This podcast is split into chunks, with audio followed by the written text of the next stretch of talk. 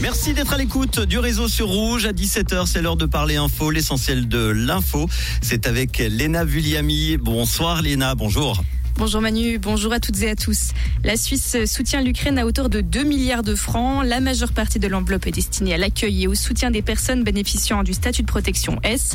À savoir que dans le canton de Vaud, l'accueil des réfugiés ukrainiens est estimé à plus de 310 millions de francs. Ce montant est réparti entre financement fédéral et cantonal. L'Ukraine euh, qui n'a rien à voir dans le crash d'avion qui a tué le chef de Wagner. Déclaration du président ukrainien Zelensky qui sous-entend que le Kremlin est responsable de la mort d'Evgeny Prigogine. Pour rappel, celui celui était à l'origine d'une rébellion contre le Kremlin en juin dernier. Le Conseil d'État vaudois condamne les déprédations commises dans différents golfs du canton. Il a répondu à une résolution d'un député PLR. On rappelle qu'au mois d'avril, les différents golfs ont été vandalisés au nom de la lutte contre le réchauffement climatique. Le canton précise que l'état de droit et les institutions démocratiques offrent les moyens suffisants aux activistes du climat pour alerter la population. Cet été, les Suisses ont surtout choisi des destinations hors du pays. C'est le constat fait aujourd'hui à Zurich par Suisse Tourisme. Cela ne se répercute pas encore trop dans la fréquentation. 19 millions et demi de nuitées pour le premier semestre, c'est 3,6% de mieux qu'en 2019, l'année pré-pandémique de tous les records. Moins de touristes indigènes et dans le même temps des touristes étrangers qui manquent encore à l'appel.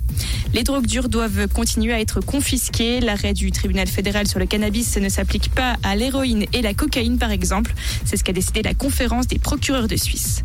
Et la FIFA ouvre une procédure disciplinaire contre le président de la Fédération espagnole de football, Luis Rubiales.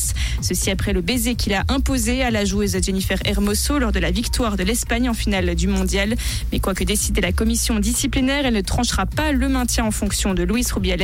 La décision est au menu d'une assemblée générale extraordinaire de la Fédération espagnole qui a lieu demain. Merci beaucoup, Léna. Retour de l'info, ça sera tout à l'heure à 18h sur Rouge. Comprendre ce qui se passe en Suisse romande et dans le monde, c'est aussi sur Rouge. Rouge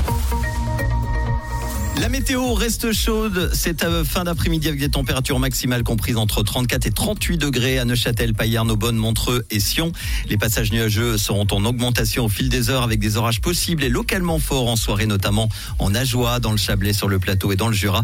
Météo Suisse a d'ailleurs émis un degré d'alerte. Sachez que la canicule devrait prendre fin en principe demain soir avec un week-end qui s'annonce plutôt gris, humide et plus frais. On en reparlera.